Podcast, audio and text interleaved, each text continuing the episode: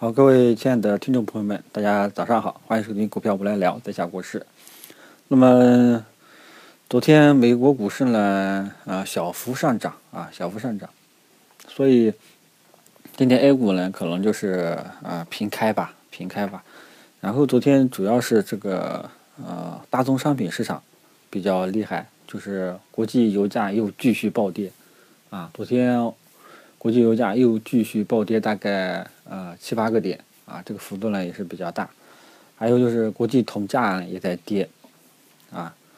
所以这个像这个，因为油价跌嘛，肯定是利好这个航空股啊，估计航空股会高开啊。但是航空股高开能不能介入啊？这个我觉得还是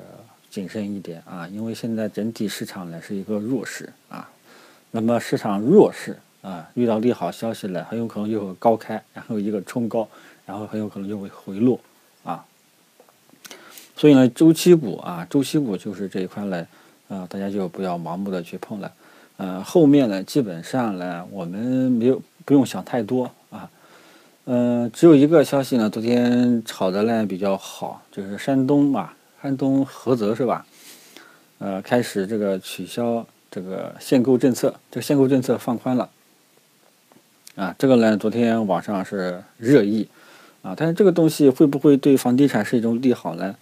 啊，这个我觉得很有可能只是个别的案例，而且山东菏泽好像还是一个，嗯，是下面的一个镇吧，啊，还是一个什么小市，啊，所以我觉得这件事不足以啊，这个让房地产这个翻身啊。不过呢，这是不是一个信号，我也不知道，但是呢。这个事情呢，大家还是不用这个，不要千万不要认为就凭这个房地产板块就会翻身，这个我觉得哈应该不会啊，应该不会。关键呢，这个还得看这个上面有这种明显的这种房地产全国房地产政策转向的这种风向，个别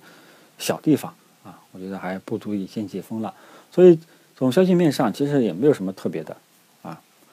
嗯，昨天美股收收涨的原因，主要还是因为川普这个跟美联储闹起来了。川普不支持加息，啊，但是美联储呢，就是啊，还是想加息。就说这个川普的这呃，好像连续发言，然后呃，给市场一个预期，就是认为这个美联储搞不好呢，不会加息。所以说，美国股市呢，昨天稍微高开了一下。嗯，呃但是这个也没有什么特别的啊。美联储到不到底加不加息，周四就知道了啊。所以今天大家要做的一件事情就是很简单，就是你定好五日均线就可以了啊。那些所谓的消息呢，啊，不用过分的去啊解读啊。有一些利好，有一些利多，很有可能只是说一些小的啊小的，关键的这些利多能不能延续，还得看大盘能不能持续走高。啊，大盘能不能持续走高，首先要看这个五日均线能不能拿下。所以今天上午大家就盯着这个事情，五日均线能够拿下来，啊，能够突破，能够站稳，那后市才有继续上涨的潜力。否则大家就不要盲目的去下单，去开仓，好吧？早上呢就很简单，就这是一个事情，啊，不要想太多，什么利多利空，啊，你只要盯好大盘各个大盘指数能否突破站上五日均线即可。好吧，突破了，咱们再看，呃，最终的收盘形态有没有机会？好吧，然后呢，大家如果说，呃，想操作的话，一定要留意一下啊，嗯，留意一下五日均线。五日均线如果说今天能够啊冲击失败啊，你的这个单子呢就要考差不多短线就可以考虑走了啊，大家也不要盲目的去建仓了，好吧，就这一个重点。好了，早上呢就跟大家说到这里。中午呢，如果说因为我上午这个可能有点事情，中午如果说赶不上的话，还请大家多多这个呃理解，谢谢大家。